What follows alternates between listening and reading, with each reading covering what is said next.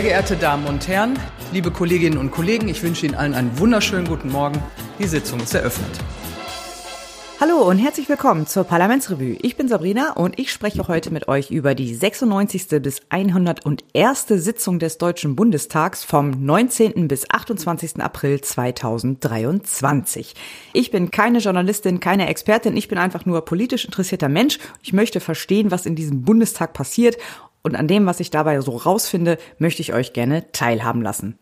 Erstmal aber noch vielen Dank für das Feedback, das mich so auf verschiedenen Wegen erreicht hat zu der letzten Folge. Die letzte Folge war ja die erste Folge, die ich jetzt alleine gemacht habe.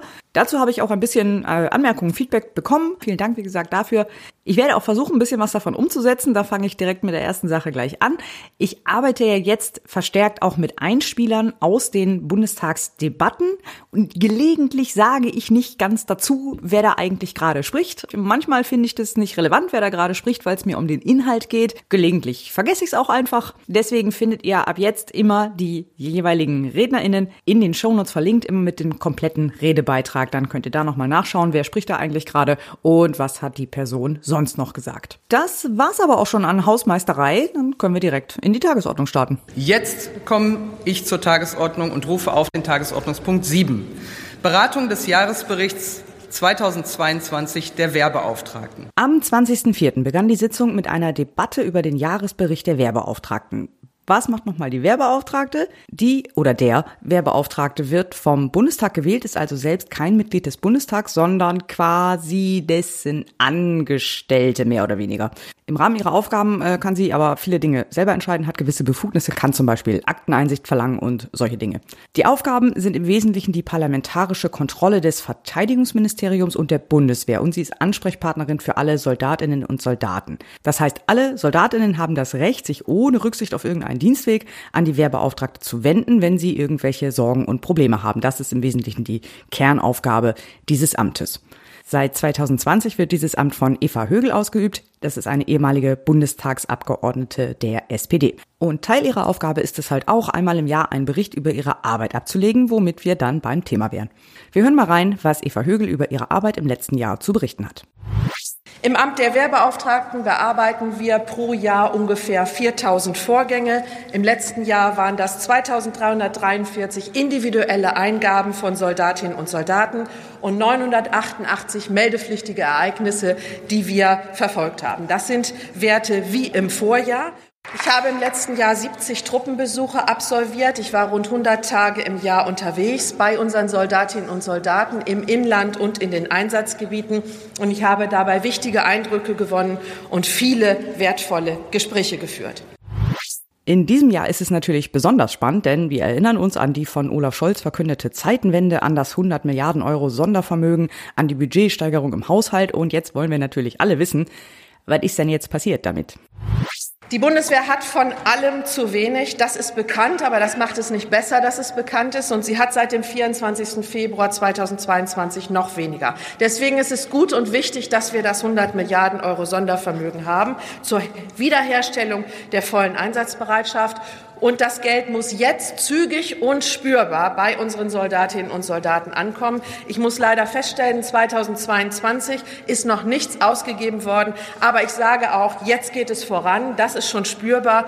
Ich hoffe, dass 2023 viel auf den Weg gebracht wird und die Beschaffung auch deutlich beschleunigt wird. Ich weise noch einmal darauf hin, dass Eva Högel selbst Mitglied der SPD ist. Ich vermute, Mitglieder anderer Parteien hätten den letzten Part äh, anders formuliert. Es gab dafür ja das wundervolle Bundeswehrbeschaffungsbeschleunigungsgesetz, mit dem diese Vergabeprozesse vereinfacht und eben halt beschleunigt werden sollten.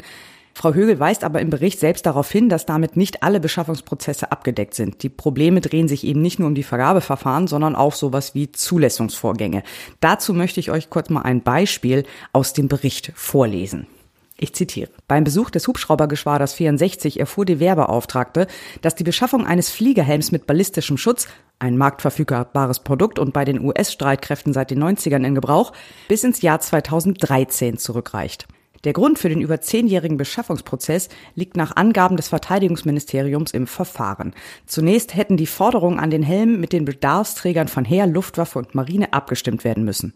Nach der Projektierung inklusive der Erstellung der haushaltsbegründenden Dokumente und der Bereitstellung von Haushaltsmitteln sei das Vergabeverfahren gefolgt.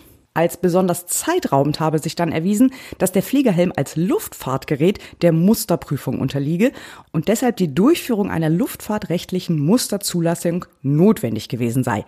Diese sei aufgrund der erforderlichen Nachweisführung für sieben verschiedene Hubschraubermuster sehr komplex und umfangreich ausgefallen. Im Oktober 2022 wurde die Musterzulassung erteilt und ab dem dritten Quartal 2023 soll die Bereitstellung der Standardfliegehelme für die Besatzung folgen. Also ich habe ja keine Ahnung, ne? Aber wieso muss man denn einen Helm für unterschiedliche Hubschraubermodelle testen? Hätte man das nicht irgendwie abkürzen können? Ich verstehe es nicht. Keine Ahnung. Das Problem ist aber nicht nur die Einführung und Beschaffung von ganz neuen Sachen, sondern auch die Instandhaltung der schon vorhandenen. Es ist sehr wichtig, dass die Infrastruktur modern ist, dass unsere Kasernen in einem guten Zustand sind. Das betrifft Unterkünfte, Toiletten, Duschen, Sportanlagen, Betreuungseinrichtungen, Truppenküchen. Wir brauchen mehr Spinde, wir brauchen Waffenkammern, Munitionslagern und ja, wir brauchen auch viel mehr Digitalisierung, WLAN. Wir haben einen Investitionsbedarf von 50 Milliarden Euro. Und wenn wir wissen, dass eine Milliarde pro Jahr ungefähr verbaut wird, dann dauert das ein halbes Jahrhundert, bis unsere Kasernen modernisiert sind. Das ist zu lange. Hier brauchen wir Beschleunigung. Um die Tragweite dieses Problems zu verdeutlichen, möchte ich euch noch einen weiteren Absatz vorlesen. Zitat. Die Soldatinnen und Soldaten berichteten unter anderem, die Lüftungs- und Heizungsanlage funktioniere nicht richtig. Schimmel sei keine Seltenheit. In einem abgeschirmten und gesicherten Labor forschen Soldatinnen und Soldaten auf höchstem wissenschaftlichen Niveau. Selbst hier war der schlechte bauliche Zustand, der sich auch auf die Arbeitsbedingungen auswirkt, unübersehbar.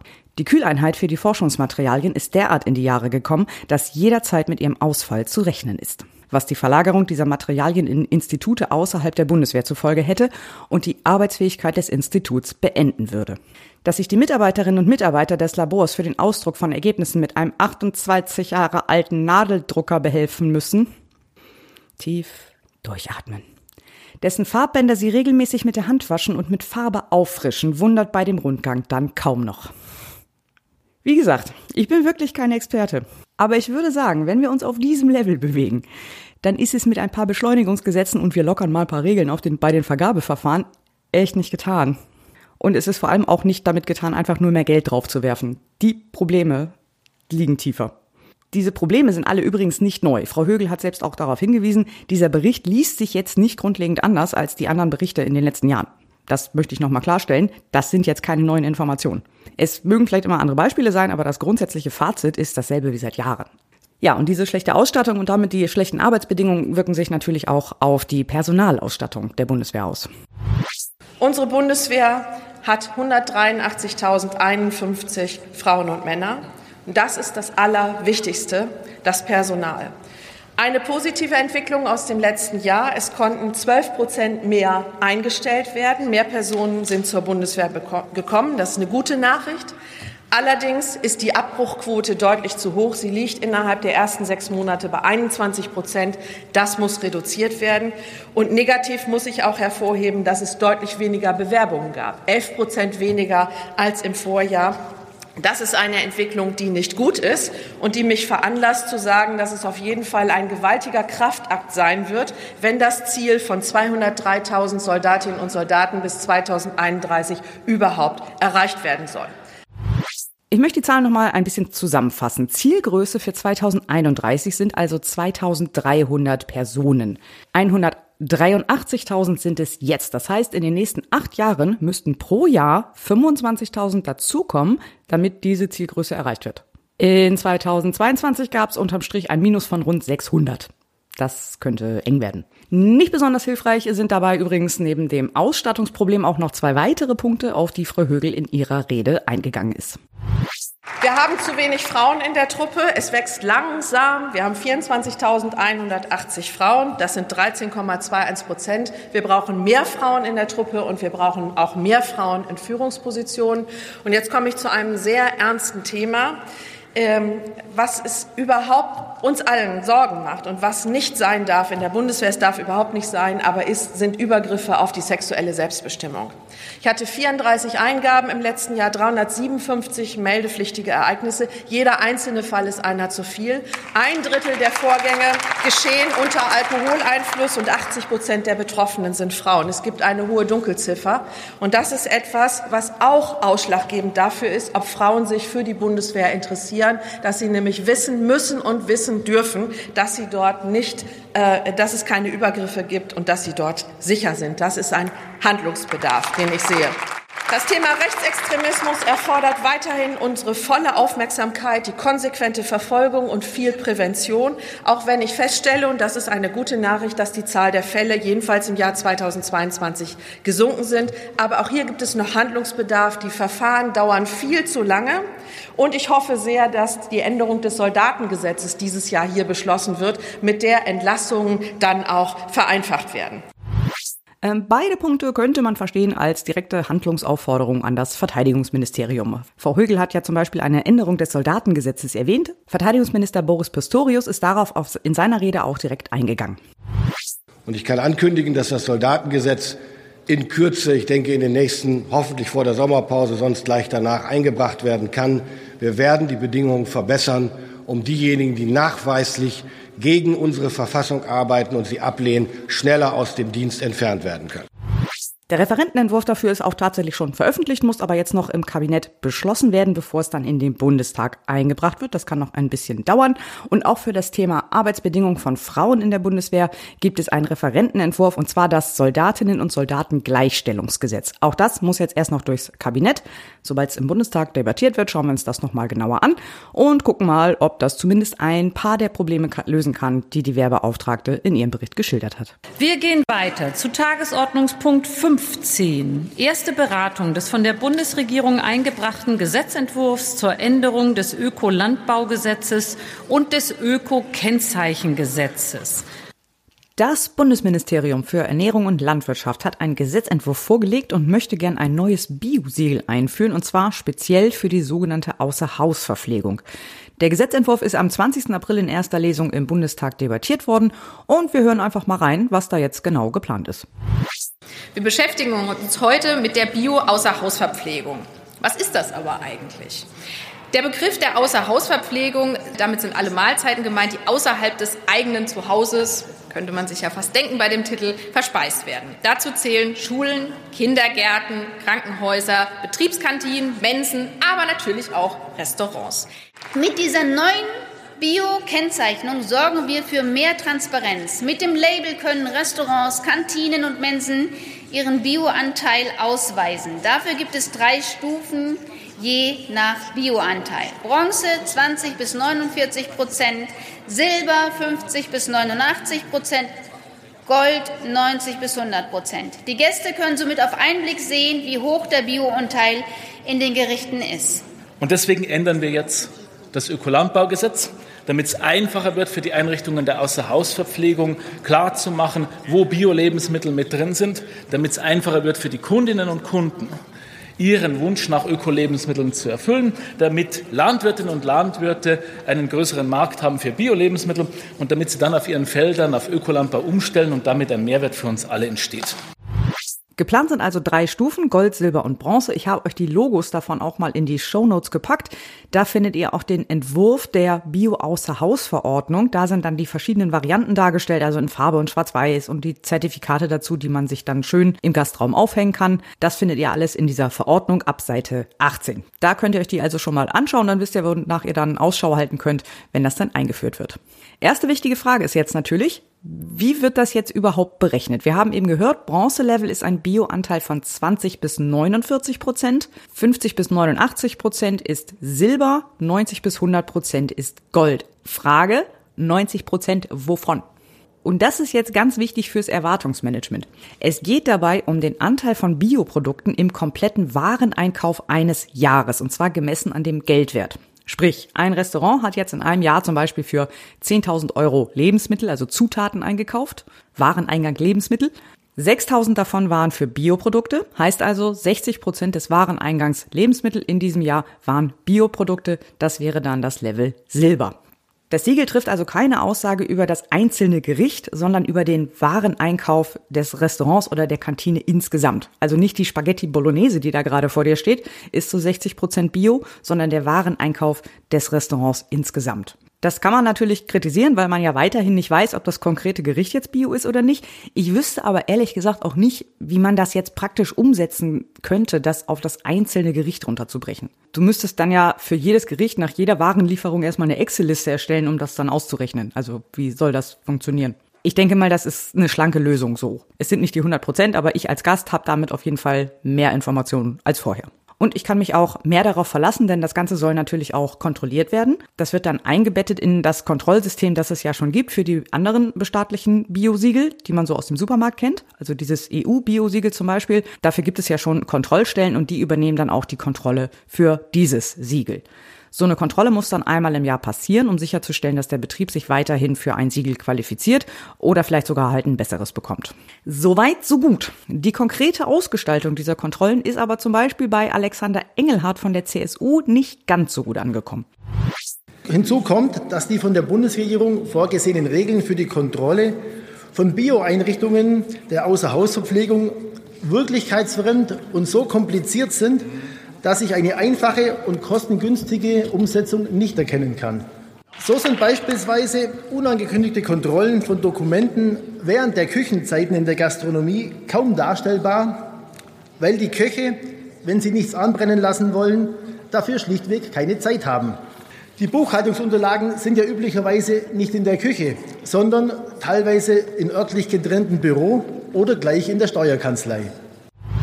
Und damit hat Herr Engelhardt vollkommen recht. Ich habe rein zufällig aus beruflichen Gründen Einblick in die Buchhaltung von ein paar Gastronomiebetrieben. Ich kann da also ein bisschen aus der Praxis sprechen. Ich kann natürlich nicht für die ganze Branche sprechen, aber ich weiß, dass das nicht ganz unüblich ist im Gastrobereich, so wie das hier in diesem Fall läuft. Grundsätzlich kannst du sagen, die Betriebe wollen mit der Buchhaltung und diesen ganzen Belegen nichts zu tun haben. Je schneller die die loswerden können, desto besser. Wenn die überhaupt noch auf Papier kommen, die meisten gehen einfach per Mail direkt an die Buchhaltung, dann werden die in den Restaurants, mit denen ich zu tun habe, erstmal in so einer Kiste gesammelt und einmal in einer Woche oder so klemmt sich die jemand unter den Arm und bringt, sie, bringt die zur Buchhaltung.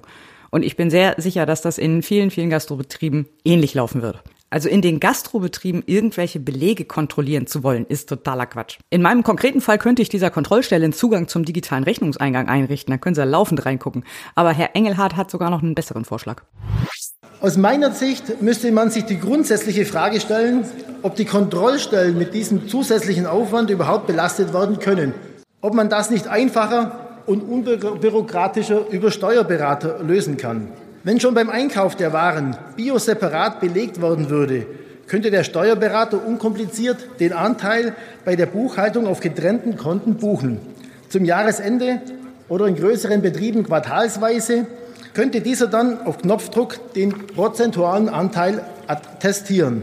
Dafür brauchen wir keine zusätzliche Bürokratie, sondern diese Testate kann die Lebensmittelbehörde, die ja bereits zu unangemeldeten Kontrollen regelmäßig vor Ort ist, einfach mitkontrollieren. Lieber Herr Engelhardt, das finde ich ist ein sehr guter Vorschlag. Also er schlägt halt vor, dass man die Kosten für Bioprodukte einfach auf ein anderes Konto bucht als für die konventionellen. Dann kann man die beiden Konten einfach gegenüberstellen und hat halt den Bioanteil. Das ist auch einfach die gängige Methode, solche Daten zu erheben. Das macht jede Buchhaltung dauernd, dass sie Sachen auf unterschiedliche Konten buchen, damit sie damit irgendwas auswerten können. Damit erzählst du niemandem in der Kette irgendwas Neues. Da muss man dann nur ein paar neue Konten anlegen, einmal mit den Leuten sprechen, die die Rechnung verbuchen und dann läuft das. Also eigentlich. Also das ist in meinen Augen mit dem Einblick, den ich habe, die beste Lösung und ich würde das sehr begrüßen, wenn das noch Eingang in das Gesetz finden würde. So, und dann gab es noch einen zweiten Kritikpunkt, der auch von mehreren Abgeordneten vorgebracht wurde. Wir hören noch mal rein.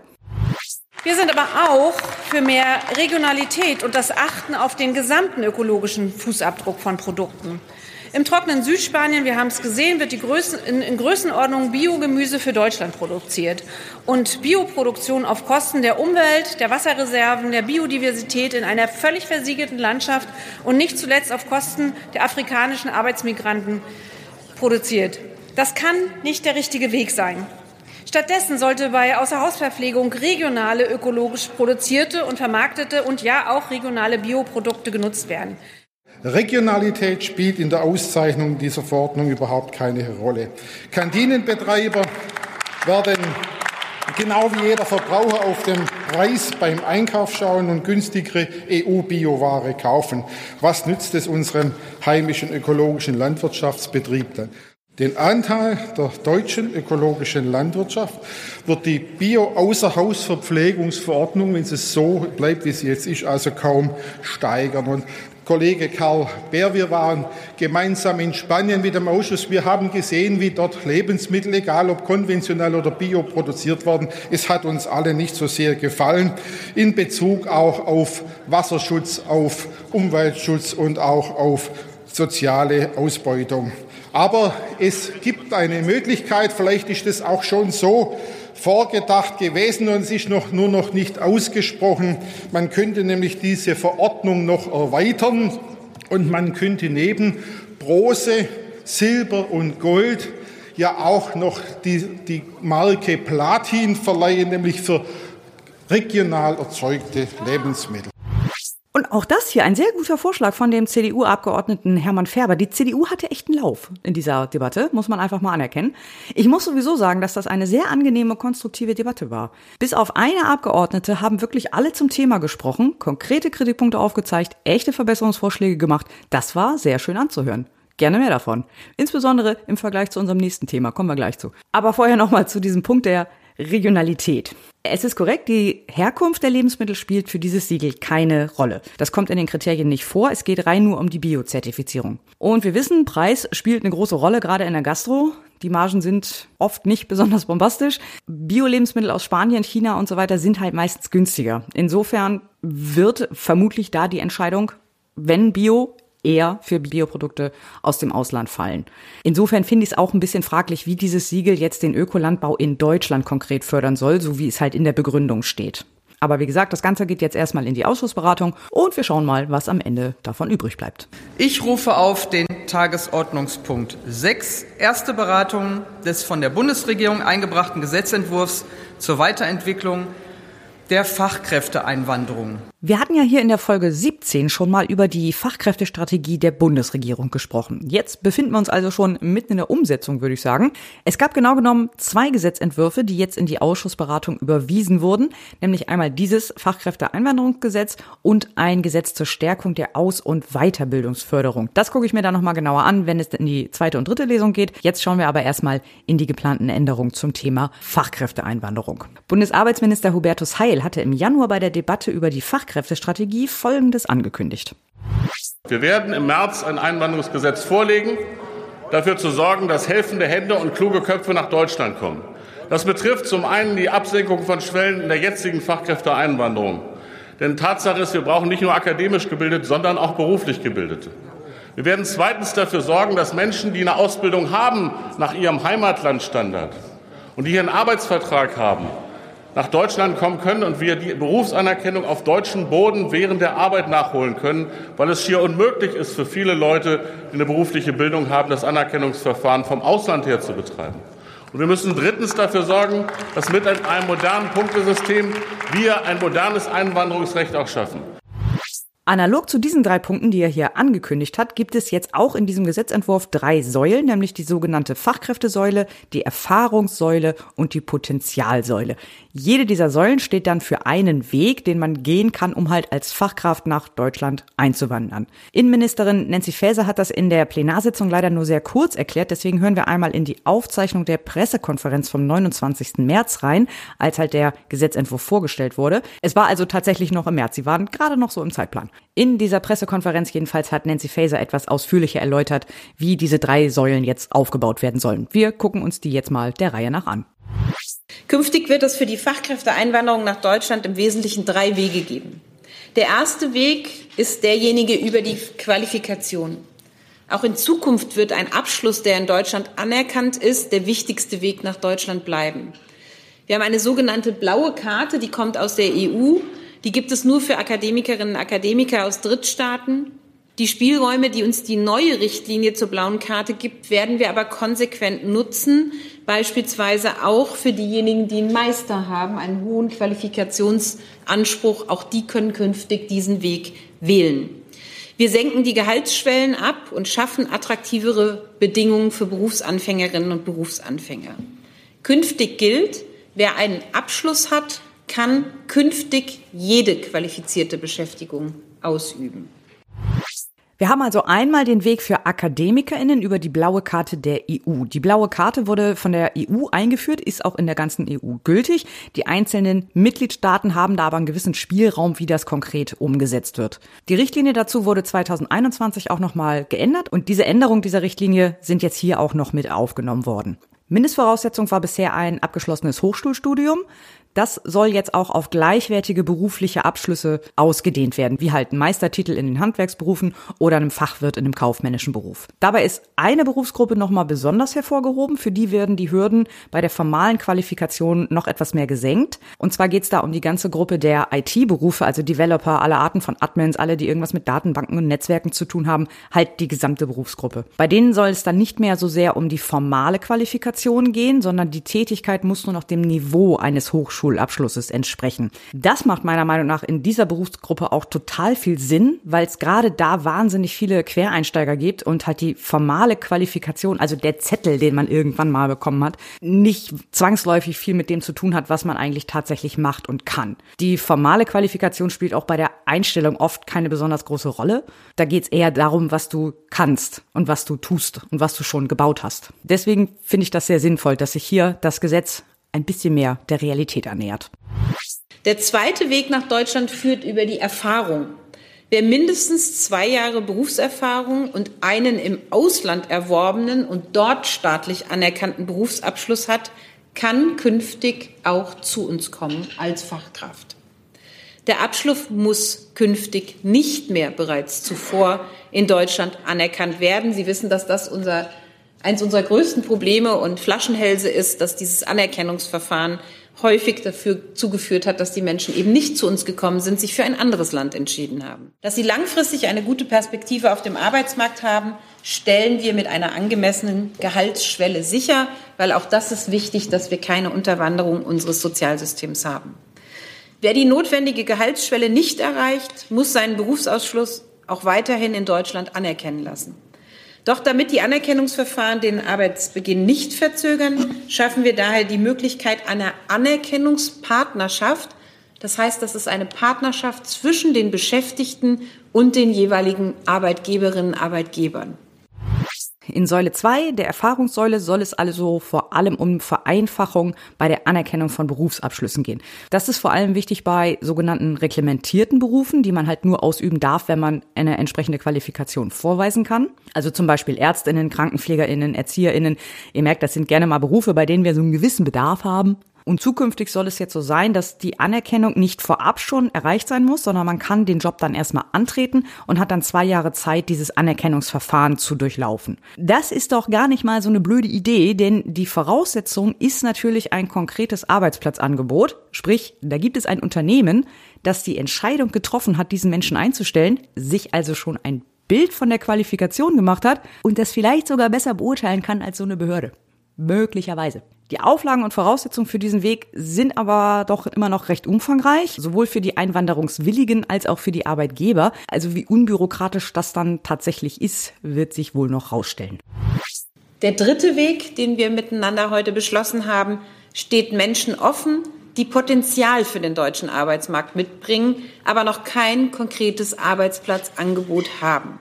Wir führen eine sogenannte Chancencard ein, die auf einem Punktesystem basiert. Da haben wir dann die Analogie auch zu Kanada. Mit der Chancenkarte erleichtern wir die Suche nach einem Arbeitsplatz deutlich und ermöglichen zudem auch Probearbeitszeiten und auch Nebenbeschäftigungen in der Zeit der Suche nach einem festen Arbeitsplatz. Das alles waren jetzt, wie gesagt, Ausschnitte aus der Bundespressekonferenz vom 29. März, bereitgestellt auf YouTube von Jung und Naiv.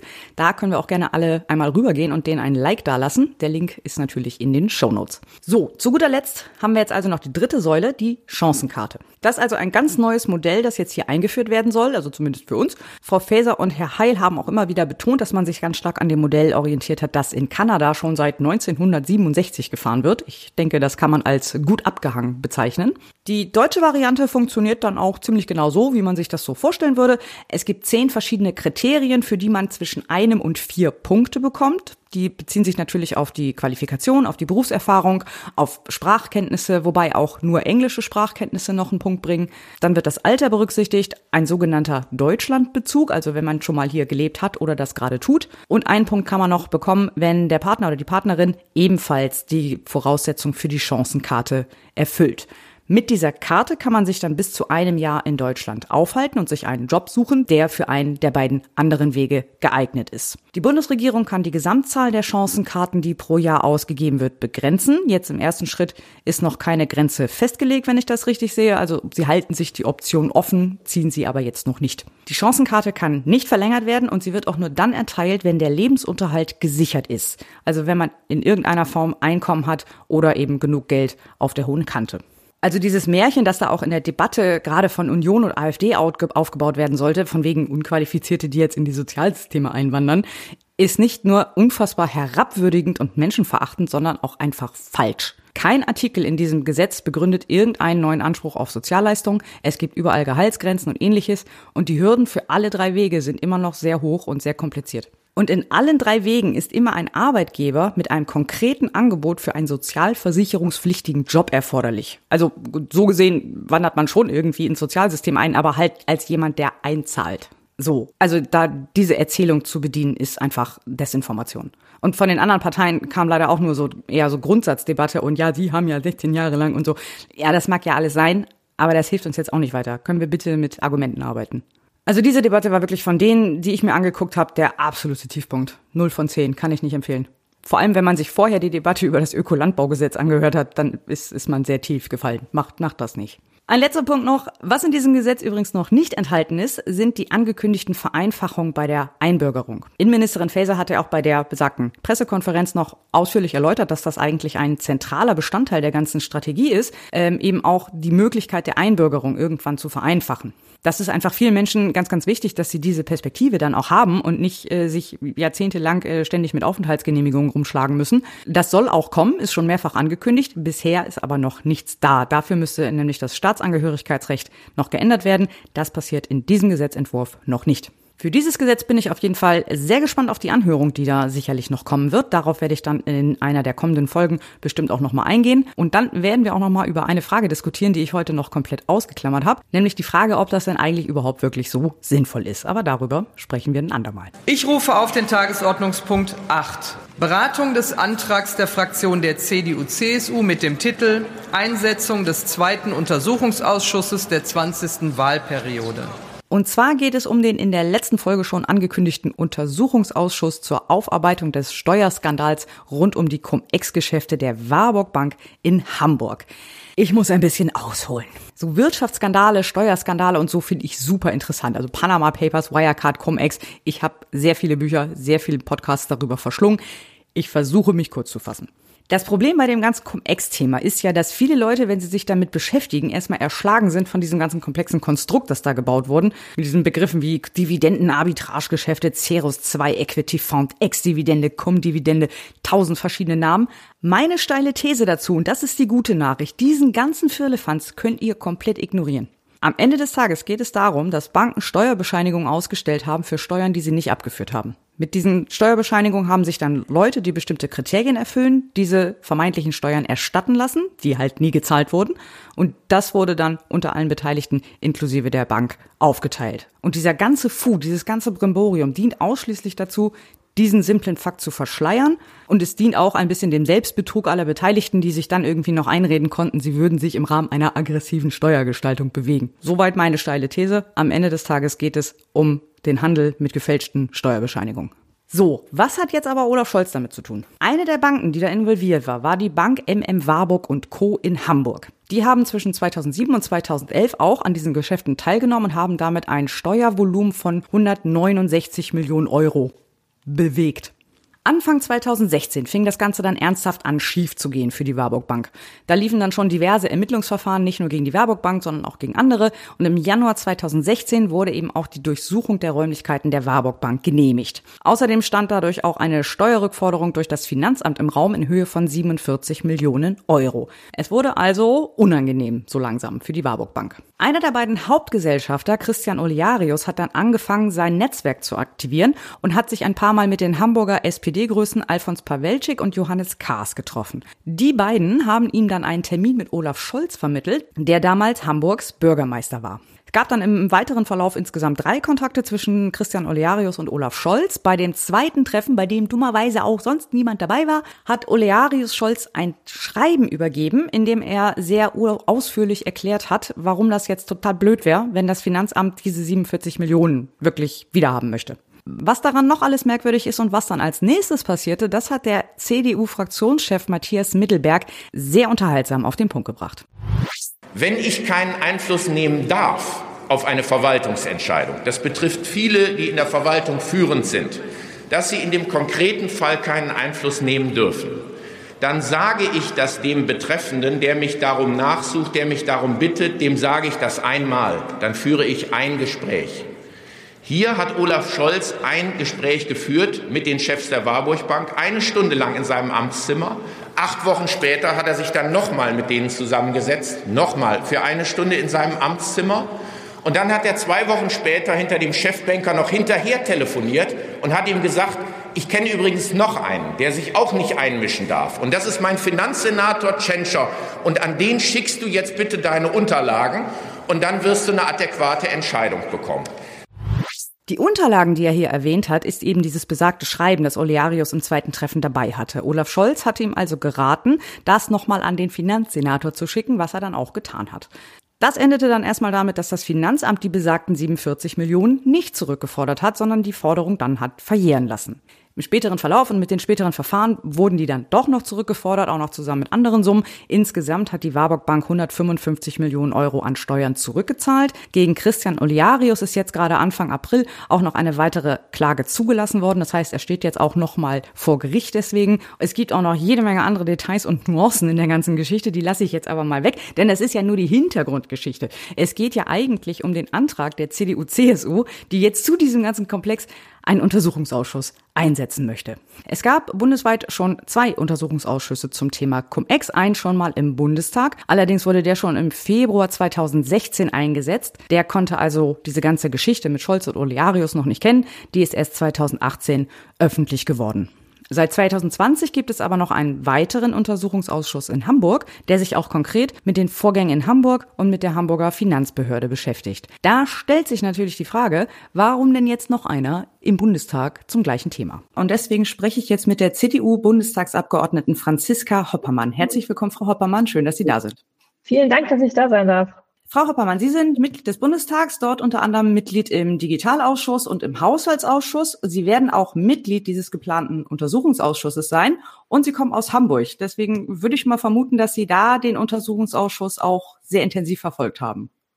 Das ist richtig, ja. Der läuft ja schon eine Weile, genau. Okay, was haben Sie da bisher so mitgenommen? War das auch die, oder haben Sie daraus direkt auch Fragen generiert, die jetzt in den äh, Untersuchungsauftrag des geplanten Untersuchungsausschusses eingeflossen sind?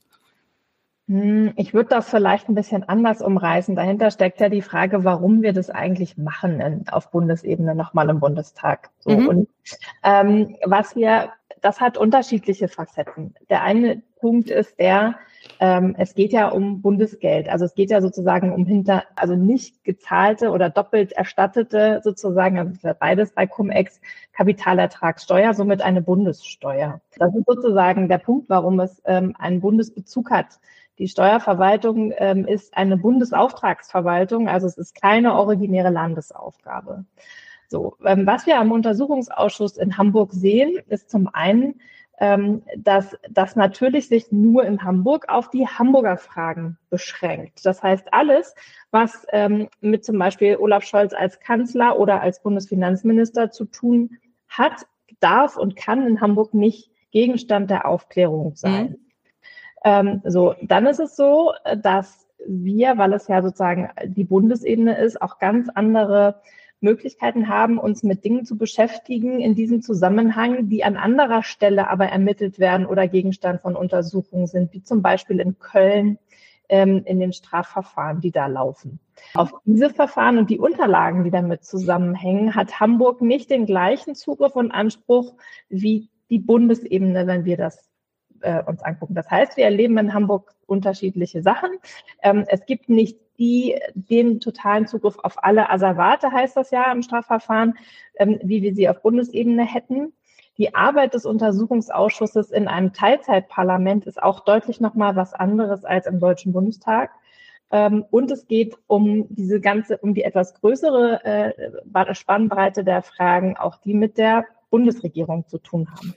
Okay, also das heißt, also vereinfacht gesagt, äh, der, der Untersuchungsausschuss in Hamburg, der kann jetzt keine Unterlagen aus der Staatsanwaltschaft in Köln anfordern, er kann keine Unterlagen aus dem Bundesfinanzministerium anfordern, sondern hat sozusagen nur Zugriff auf Hamburger Behörden. Er kann darum bitten, ja. Aber er hat nicht denselben, ich sag mal, dahinterliegenden Anspruch, wie wenn der Untersuchungsausschuss des Deutschen Bundestages darauf, darum bittet. Um okay, also, äh, also wenn der Bundestagsuntersuchungsausschuss die anfordert, dann müssen die auch herausgegeben werden. Ja, es gibt, also vereinfacht gesagt, quasi ja, genau. Okay. Ähm, können Sie noch mal kurz umreißen, was jetzt die Grenzen des Untersuchungsauftrags jetzt hier äh, für den Bundestag sind? Also welcher, welcher Zeitraum soll da untersucht werden und äh, gibt es da dann noch Einschränkungen auf, auf bestimmte Behörden oder bestimmte Vorgänge? Ich versuche auch das mal sozusagen nicht zu ausschweifend zu machen. Also es geht nicht darum, erneut die Cum-Ex-Geschäfte an sich zu untersuchen, sondern mhm. es geht um die Frage der politischen Einflussnahme von Olaf Scholz als ersten Bürgermeister auf die Nichtrückforderung dieser Steuer, ähm, dieser Steuergelder äh, seitens der Warburg Bank. Also es geht nur um die, also es geht um die Frage der politischen Einflussnahme und nicht um die Cum-Ex-Geschäfte an sich. Und das, deshalb beziehen wir uns auf die Zeit der, also ab der Regierungsübernahme von Olaf Scholz ähm, in Hamburg, weil das Ganze ja auch Vorlauf hatte. Darum wird es gehen. Ein Untersuchungsausschuss zu den Cum-Ex-Geschäften selbst hat es im Deutschen Bundestag ja schon gegeben. Genau, der ging ja genau bis zu dieser äh, Grenze, wo das äh, losging mit der Warburg Bank und, und Olaf Scholz. Mhm. Aber also sehr viele Fragen in dem Untersuchungsauftrag beziehen sich ja auf äh, deswegen auf, auf direkte Kontakte zwischen der Barbara Back und eben verschiedene, äh, verschiedenen politischen Akteuren. Vieles davon ist aber ja eigentlich schon öffentlich bekannt und war ja dann auch schon Gegenstand jetzt äh, in dem Untersuchungsausschuss in Hamburg. Welcher Erkenntnisgewinn, außer dass noch andere Unterlagen angefordert werden können, welchen Erkenntnisgewinn erhoffen Sie sich da jetzt noch über, über diese verschiedenen Kontakte? Naja, wissen Sie, ähm, interessant ist ja schon, dass Olaf Scholz sich an der Stelle ähm, ständig selber widersprochen hat und diesen, diesen Dissens auch und diese, diese, diese Dinge auch nicht auflöst und sich nach wie vor ja weigert. Deswegen machen wir ja diesen Untersuchungsausschuss oder deswegen haben wir ihn beantragt, ähm, mit dem Bundestag dazu in Gespräche zu gehen. Also wenn wir ja mehrfach in den Finanzausschuss jetzt eingeladen in dieser Legislatur, jedes Mal wurde verweigert, dass ähm, der Bundeskanzler dazu kommt. Denn er hat sich im Finanzausschuss in den Sitzungen an die Treffen erinnert, an die er sich hinterher, als die Tagebücher rausgekommen waren, plötzlich nicht mehr erinnerte. So, hm. das heißt, es gibt da, ähm, es gibt da ein Auseinanderfallen unterschiedlicher Aussagen, die wir gerne weiter aufklären wollen. Ähm, und auch in den Fragestunden, äh, es gibt ja auch die Fragestunden im Parlament, auch die Fragen dazu werden nicht beantwortet und auch die Fragen, die die Presse an den Bundeskanzler dazu hat, werden auch nicht beantwortet. Es ist ja sogar so, dass vor dem Verwaltungsgericht in Berlin Dinge erstritten werden mussten seitens der Presseinformationen, erstritten werden mussten, dass sie rausgegeben werden müssen vom Kanzleramt. Deswegen ist, wenn wir über dieses Thema sprechen wollen, offensichtlich das nur möglich über die Form eines Untersuchungsausschusses, weil ansonsten ähm, der Bundeskanzler und die Bundesregierung weitere Aufklärung und Gespräche zu diesem Thema verweigern. Aber wird er nicht da auch einfach nichts sagen, so wie er es sonst auch? Naja, also ich, also ich weiß nicht, ob Sie die Befragung im Hamburger Untersuchungsausschuss verfolgt haben. Nur am Rande. Also die laufen, der Untersuchungsausschuss dort arbeitet anders und die laufen anders. Es gibt dort, weil es ein Teilzeitparlament ist, einen Arbeitsstab, in den alle Fraktionen ihre Mitarbeiter entsenden der unterliegt der Weisung des SPD-Vorsitzenden des Untersuchungsausschusses. Das heißt, auch die CDU-Fraktion in Hamburg hat ihre Mitarbeiter entsendet in einen Arbeitsstab, der dem SPD-Kollegen untersteht. Und Die bereiten einen Fragenkatalog vor für die Sitzung. Also wenn man weiß, dann kommt der Bundeskanzler, dann bereitet der Arbeitsstab die, den Fragenkatalog dafür vor und der Vorsitzende arbeitet den ab. So, okay. und wenn der fertig ist, dann legt der Vorsitzende fest, so und jetzt jeder noch zwei Fragen, einmal Reihe um und dann stellen Sie zwei Fragen. Wenn Sie das Gefühl haben, oh, jetzt ja. bin ich aber an einem Punkt, da will ich gern weiterfragen, heißt es, nee, jetzt der nächste bitte. So, das okay. heißt, einen richtigen Spin, wie, wie es ja angedacht ist, wir arbeiten ja nach der Strafprozessordnung, also einen richtigen Spin, Dinge auch zutage zu befördern, der fehlt da ein bisschen in der Handhabe. Ähm, das ist das eine. Aber uns geht ja auch um noch andere Punkte. Also ähm, ist denn nie im, äh, im Senat in Hamburg darüber gesprochen worden, wie man generell mit Cum-Ex und diesen Steuerrückforderungen äh, umgeht? Gibt es keine, gab es keine Willensbildung im Hamburger Senat? Aber vor allem auch, wie ist denn die Entscheidungskette gelaufen, unabhängig mal davon, wer sich an wie viele Gespräche erinnert? Dass sie stattgefunden haben, sozusagen, ähm, scheint ja offensichtlich, auch wenn sich einer daran nicht erinnert. Äh, und es gibt ein eklatantes Zusammenfallen zwischen einem, zwischen der Änderung der Meinung der Steuerverwaltung. Also bis, bis zu dem Punkt, als es Mehrfachgespräche gab, wollte die Steuerverwaltung die Millionen zurückfordern.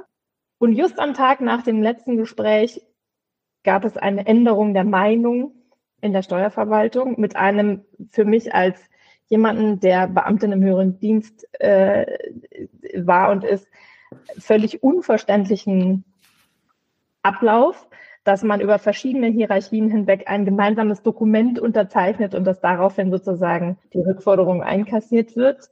Ähm, also die Frage und diese, diese WhatsApp, die es gibt, die private WhatsApp der, der, der Sachbearbeiterin, die da zuständig ist, der teuflische Plan sei in Erfüllung gegangen oder aufgegangen, das ist schon so, dass man da, also es geht um Steuergelder und es geht um die Frage, wer hat da politisch Einfluss genommen.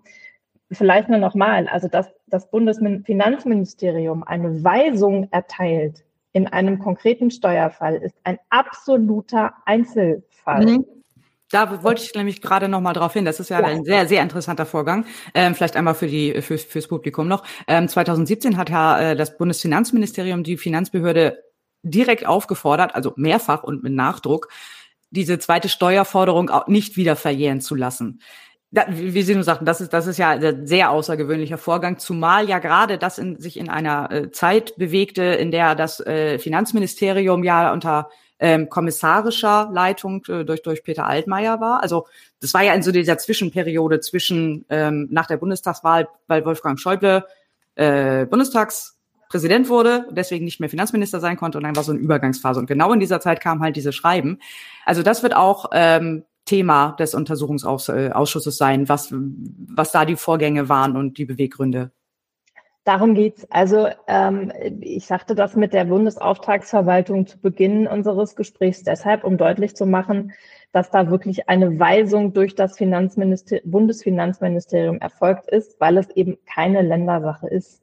Äh, so, und ähm, diese, die Frage der politischen Einflussnahme, wer hat diese Entscheidungen in welcher Form beeinflusst, ähm, das ist schon der spannende Punkt an der Stelle. Denn in keinem anderen Bundesland wurde auf die äh, Rückforderung dieser Steuermillionen verzichtet. Hamburg mhm. war das einzige Bundesland. Nochmal ein ganz anderes Thema. Äh, die SPD sagt ja, ähm, dass dieser Untersuchungsauftrag so überhaupt nicht zulässig wäre, weil sich eben sozusagen der Bundestag in die Angelegenheiten des Landes Hamburg einmischen würde.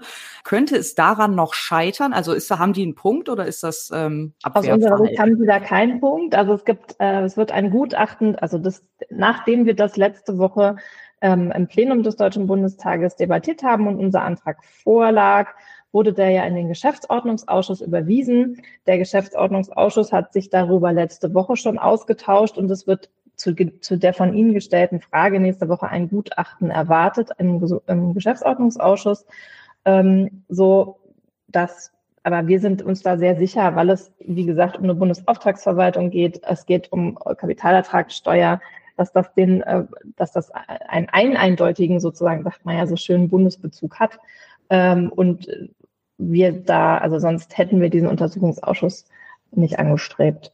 Aber könnte es noch passieren, dass der Auftrag vielleicht nochmal nachgebessert wird? Oder sind Sie da überhaupt äh, äh, noch gesprächsbereit. Es kamen ja auch noch einige Vorschläge oder Anmerkungen, äh, was man vielleicht noch mit aufnehmen könnte, was man anders machen könnte. Das sehe ich ehrlich gesagt eher nicht. Ja, dann hätte ich zum Schluss eigentlich nur noch eine äh, organisatorische Frage. Uns hier ist eben ja ganz wichtig, dass eben die Öffentlichkeit solche parlamentarischen Vorgänge auch äh, gut verfolgen kann, und zwar auch ohne in Berlin zu sein.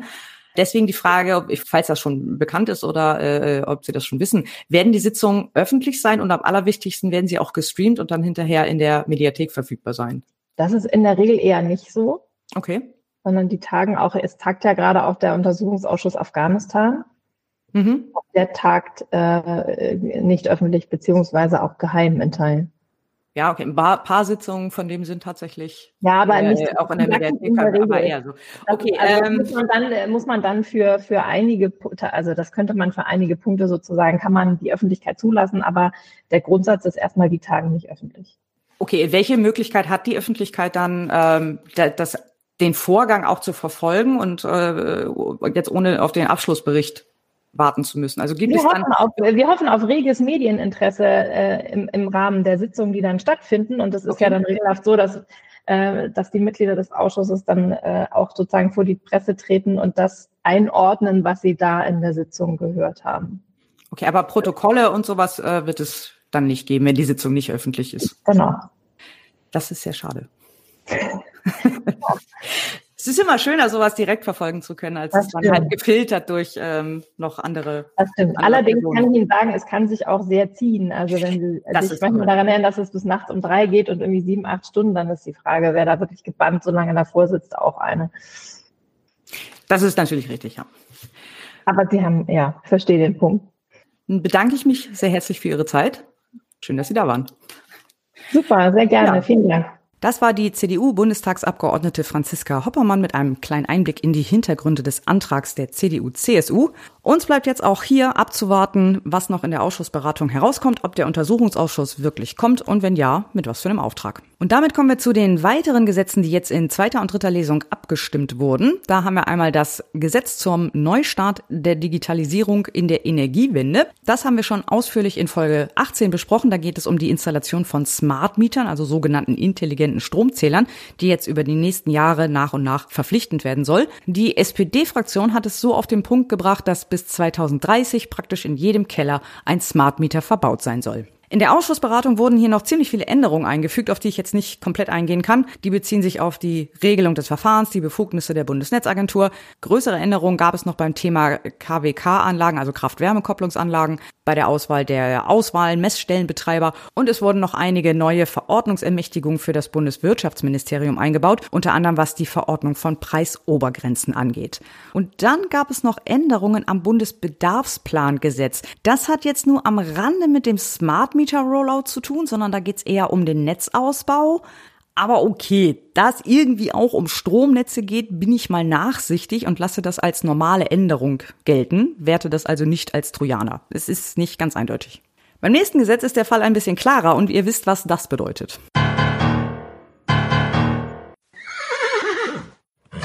Trojaner-Alarm.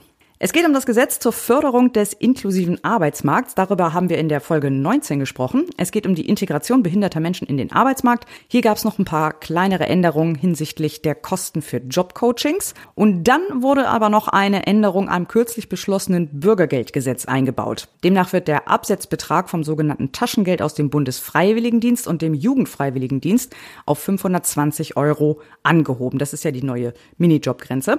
In dem Beschluss steht dazu, dass das in dem ursprünglichen Gesetz so nicht enthalten war und diese Schlechterstellung, die dadurch entstanden ist, nicht beabsichtigt war. Das wurde jetzt also mit diesem Trojaner korrigiert. Dann haben wir noch eine Änderung am Energiesicherungsgesetz und am Gesetz gegen Wettbewerbsbeschränkungen. Laut der Begründung soll dadurch der Bund für aktuelle und zukünftige Treuhandfälle mehr Befugnisse bekommen. Also wenn mal wieder, sagen wir, ein Gasunternehmen oder eine Raffinerie verstaatlicht werden muss, um den Russen abzuwehren. Dann können jetzt auch Vermögensgegenstände übertragen werden, sprich das Unternehmen kann jetzt enteignet werden. Ein viertes Gesetz, das jetzt beschlossen wurde, ist die Ratifizierung des Übereinkommens Nummer 190 der Internationalen Arbeitsorganisation, kurz ILO. Das ist das Übereinkommen über die Beseitigung von Gewalt und Belästigung in der Arbeitswelt und das ist eins dieser internationalen Abkommen, die Länder miteinander vereinbaren, um sich eben auf gewisse Mindeststandards in ihrer Gesetzgebung zu einigen. Dieses äh, Übereinkommen 190 ist das aktuellste Übereinkommen der ILO. Es wurde 2021 abgeschlossen und wurde bisher, jetzt inklusive Deutschland, von 28 Ländern ratifiziert. Damit sind wir also relativ früh dabei. Außerdem hatten wir noch einige Bundeswehreinsätze, die verlängert bzw. erteilt wurden. Und zwar einmal der Bundeswehreinsatz EUMPM. Das ist eine neue Mission der EU in Niger. Das ist die Nachfolgemission der sogenannten Operation Gazelle, die Teil der EUTM Mali-Mission war. Diese Mission ist ja jetzt beendet worden. Und äh, dieser Teil, also diese Unteroperation, wurde daran ausgegliedert in einen eigenen Einsatz. Ziel ist es, Niger bei der Bekämpfung terroristischer Vereinigung zu unterstützen. Es können maximal 60 Einsatzkräfte entsendet werden. Die Kosten betragen circa 8,7 Millionen Euro pro Jahr und das Mandat wurde jetzt erteilt bis zum 30.04.24. Verlängert wurde die Bundeswehrbeteiligung an der Operation EUNAVFOR Med Irini, auch kurz Operation Irini genannt. Das ist eine militärische Operation der Europäischen Union, dient der Durchsetzung des Waffenembargos gegen Libyen. Teil des Auftrags ist aber auch, Schleuser- und Menschenhandelaktivitäten im Mittelmeer zu beobachten und die libysche Küstenwache beim Aufbau von Kapazitäten zur Strafverfolgung zu unterstützen. Diese Mission läuft seit März 2020. Maximal können bis zu 300 Einsatzkräfte dahin entsendet werden. Das Ganze kostet äh, circa 17 Millionen Euro pro Jahr und auch dieses Mandat ist jetzt verlängert bis zum 30.04.24. Im Eilverfahren ist dann noch reingekommen der Bundeswehreinsatz zur Evakuierung im Sudan. Ihr habt es sicher in den Nachrichten mitbekommen. Dieser Einsatz musste jetzt nachträglich genehmigt werden. Das ist nicht ganz uninteressant. Normalerweise darf die Bundeswehr ja nichts machen, ohne dass der Bundestag es genehmigt. In diesem Fall war aber wohl Gefahr im Verzug. Deutsche Staatsangehörige waren in Gefahr, mussten evakuiert werden, würde ich vermuten. Deswegen hat der Einsatz einfach begonnen und wurde jetzt nachträglich genehmigt. Interessant fand ich dabei, dass dieser Antrag fast einstimmig vom Bundestag angenommen wurde. Das heißt, selbst die Linksfraktion, die bisher noch nie irgendeinem Bundeswehreinsatz zugestimmt hat, hat diesen Einsatz größtenteils unterstützt. Der Vollständigkeit habe noch zu den Kosten. Das Ganze wird sowas um die 22,4 Millionen Euro kosten. Und zu guter Letzt oder auch zuletzt gab es einen Gesetzentwurf, der in zweiter Lesung abgelehnt wurde. Und zwar geht es um eine Änderung des Atomgesetzes, ein Gesetzentwurf der AfD. Genauer gesagt geht es um die Verlängerung der Laufzeiten der letzten drei Atomkraftwerke die ja bekanntlich am 15. April außer Betrieb genommen wurden. Damit das Thema aber weiterhin im Bundestag bleibt, haben sie direkt einen weiteren Gesetzentwurf zur Änderung des Atomgesetzes eingebracht. Diesmal fordern sie den Stopp des Rückbaus der drei Atomkraftwerke. Außerdem wurde auch ein weiterer Antrag noch der AfD abgelehnt, nämlich der Antrag auf Einsetzung eines Untersuchungsausschusses zum Thema Corona. Und natürlich wurden auch noch diverse Gesetze in erster Lesung in die Ausschüsse überwiesen. Und damit herzlich willkommen zu Was war sonst noch? Und zwar das Gesetz zum Übereinkommen über die Internationale Organisation für Navigationshilfen, eine Änderung des Tabakerzeugnisgesetzes, ein Gesetz zur gemeinsamen Agrarpolitik und zur Änderung des Betäubungsmittelgesetzes, eine Änderung im Baurecht in Bezug auf Tierhaltungsanlagen, das Pflegeunterstützung und Entlastungsgesetz, kurz PUEC, ein Gesetz zum Abkommen zwischen Deutschland und Angola betreffend den Luftverkehr, eine Änderung des Bevölkerungsstatistikgesetzes, des Infektionsschutzgesetzes und noch einige anderer, das Verbandsklagen-Richtlinienumsetzungsgesetz, ein Gesetz zur Regelung der Entsendung von KraftfahrerInnen, die Modernisierung des Pass-, Ausweis- und Dokumentenwesens und das Gesetz zur Stärkung der Aus- und Weiterbildungsförderung. Und ein paar Berichte wurden in diesen beiden Wochen auch noch debattiert, nämlich die nationale Wasserstrategie, ein Bericht zu Gesundheitsfolgen durch Corona, der Datenschutz- und Informationsfreiheitsbericht, ein Bericht des Ausschusses für Technikfolgenabschätzung zum Thema Data Mining, das Aktionsprogramm natürlicher Klimaschutz und der Bericht zum Kohlendioxid-Speicherungsgesetz. Außerdem wurde noch eine Verordnung direkt in die Ausschussberatung überwiesen, also ohne erste Lesung. Das ist laut Geschäftsordnung bei Verordnungen auch möglich. Und zwar geht es um die Verordnung zur Änderung der Ersatzbaustoffverordnung und der Brennstoffwechselgasmangellageverordnung. Immer alle Hashtags in den Titel packen, richtig so. Und damit kommen wir zum Ausblick auf die nächste Sitzungswoche. Die startet am 10. Mai, das ist dann auch nur eine Woche. Und bisher stehen auf der Tagesordnung drei der eben schon erwähnten Gesetze, nämlich das Abkommen mit Angola über den Luftverkehr, das Gesetz über die Navigationshilfen und diese besagte Verordnung zur Zu Ersatzbaustoffen und Brennstoffwechselgasmangellage. Außerdem gehen folgende Gesetze und Anträge in die erste Lesung. Das Gesetz zur Beschleunigung von Disziplinarverfahren in der Bundesverwaltung, das Gesetz zur Offenlegung von Ertragssteuerinformationen, die Bundeswehreinsätze MINUSMA und KFOR und, sehr interessant fand ich, die Einsetzung eines Bürgerrats Ernährung im Wandel. Das gibt uns endlich die Gelegenheit, auch mal über dieses neue Konzept der Bürgerräte zu sprechen. Und damit bleibt mir nur noch, mich zu bedanken für eure Aufmerksamkeit, dass ihr bis hierhin zugehört habt. Ich danke euch auch weiterhin für eure Unterstützung per PayPal und per Likes und Bewertungen. Lasst auch gerne weiterhin Bewertungen auf Apple Podcasts und äh, sonst überall da. Empfehlt den Podcast gerne weiter, wenn es euch gefallen hat. Und dann hören wir uns wieder Mitte Mai. Ich wünsche euch eine gute Zeit, alles Gute und bis bald. Seto. Wir sind damit am Schluss unserer heutigen Tagesordnung, nämlich der hundertsten Sitzung. Ich berufe die nächste Sitzung des Deutschen Bundestages ein auf morgen Freitag, den 28. April um 9 Uhr. Die Sitzung ist geschlossen.